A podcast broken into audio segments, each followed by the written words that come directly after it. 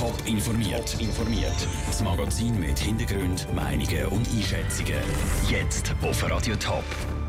Was gegen den Abfall von der 1. August-Rakete müsste gemacht werden und warum besonders viele Zürcher und Ostschweizer an der Leichtathletik-WM zu London dabei sind, das sind zwei von den Themen im Top informiert. Im Studio ist der Peter Hanselmann.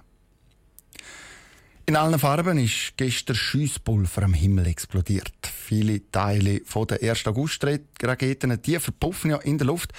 Aber das, was nicht verbrennt, das kommt wieder oben ein. Was für Abfall wo landet und was das für Auswirkungen hat, im Beitrag von Caroline Dettling. Es sind harmlose Holzsteckchen, aber zum Teil auch Plastik oder sogar Aluteile, die am 1. August durch die Luft fliegen. Ein grosser Teil vom Raketengüssel landet auf den Wiesen und Feldern der Schweizer Bauern.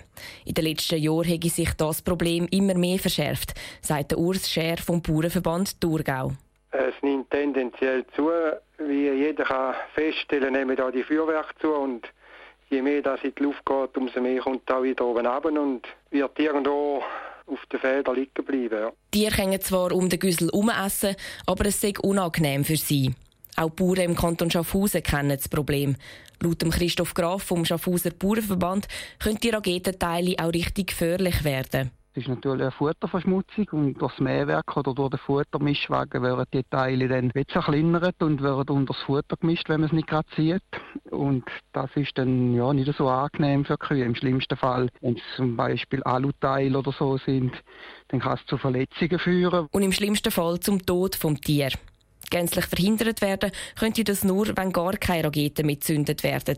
Weil das aber an einem Anlass wie am 1. August keine Option ist, müssen es andere Lösungen geben, sagt Andreas Wittmer vom St. Galler Bauernverband. Wir müssen, wenn es ein bisschen geht, doch in Regionen oder in Weissgrundstücken die ablassen, wo man auch nach einem anderen Tag bei Taglicht kann sagen, jetzt suchen wir das ab, wir nehmen die Rückstände zusammen, wir schauen, dass die Wiesen wieder super sind. Also da könnte man sicher zu einem grossen Teil mit etwas gutem Willen auch steuern. Bei den Gemeinden funktioniert das schon ziemlich gut. Im besten Fall würden sich jetzt auch noch Private auf die Suche machen nach den Spuren von gestern Abend. Der Beitrag von Caroline Dettling. Feuerwerk ist auch schlecht für die Luft. Der Feinstaub-Grenzwert letzte Nacht war dreimal über dem normalen Grenzwert. Dank dem Gewitter ist die Luft am Morgen aber schon wieder sauber gewaschen. Bald gilt es wieder ernst. Ende Woche kämpfen Sportlerinnen und Sportler an der Leichtathletik-Weltmeisterschaft in London. Mit dabei ist das mal eine Rekorddelegation von 19 Athletinnen und Athleten aus der Schweiz. Darunter auch viele aus kleinen Vereinen aus der Region. Der Daniel Schmucki probiert das Erfolgsgeheimnis dahinter zu lüften. Fast die Hälfte der ganzen Schweizer Delegation, die sich für die Leichtathletik-WM zu London qualifiziert hat, kommt aus dem Sendegebiet von Radio Top. Viele Athleten trainieren aber nicht in Grossclubs, sondern immer noch bei kleinen Vereinen. So zum Beispiel auch die Stiebelläuferin Fabienne Schlumpf. Die Zürcher Oberländerin ist seit Jahren bei der Trainingsgemeinschaft heute mit dabei. Dass sie den Sprung an die WM auf London geschafft hat, macht der Präsident der TG heute, Kurt Waldmeier, darum besonders stolz. Das ist natürlich sehr wichtig. Und zwar geht es ja darum, dass wir beweisen, dass unser System, das wir haben, die Rundumbetreuung der Athleten auch dementsprechend funktioniert und dementsprechend auch Resultat bringt. Und das ist auch für die jungen Nachwuchsathleten, die zu uns kommen, wichtig, dass sie sehen, dass man bei uns das Ziel kann erreichen kann dass sich mit der 800 Meter Läuferin Selina Büchel, der 400 Meter Hürdenläuferin Jasmin Giger und der 4x100 Meter Staffelsprinterin Salome Cora gerade nochmal drei Ostschweizerinnen aus einem kleinen Verein für die WM qualifiziert haben, käme darum nicht von ungefähr, meint der Philipp Janet vom LC Brühl. Kleine Clubs können nämlich meistens besser auf die individuellen Bedürfnisse von ihren Athleten eingehen. Das sehen sie nicht zuletzt bei ihrer Athletin Salome Cora. Wichtig ist auch immer, dass das Verhältnis zwischen Athlet und Trainer stimmt und das ganze Umfeld rundherum. Da braucht es nicht einen riesen Apparat hinten dran, das lange manchmal auf dass die richtigen Leute da sind, die mit den Athleten gut arbeiten können und so kann man individuelle Ziele wahrscheinlich besser erreichen wie wenn man eine Trainingsgruppe hat von 50 Athleten. Zum Erfolg führt aber nicht nur der Weg über kleine Leichtathletikclubs. Dass es auch anders geht, zeigt das Beispiel vom Hürdenläufer Karim Hussein. Der Thurgauer trainiert nämlich schon länger beim LC Zürich und hat sich in dieser Zeit auch schon zum Europameister küren. Der Beitrag von Daniel Schmucki. Die erste Medaillenentscheidung mit Beteiligung aus dem Sendegebiet die könnte am Sonntag, am 6. August, auf dem Programm stehen. Im Idealfall kämpft dann die Andelfingerin Angelika Moser um Gold, Silber oder Bronze im Stabhochsprung.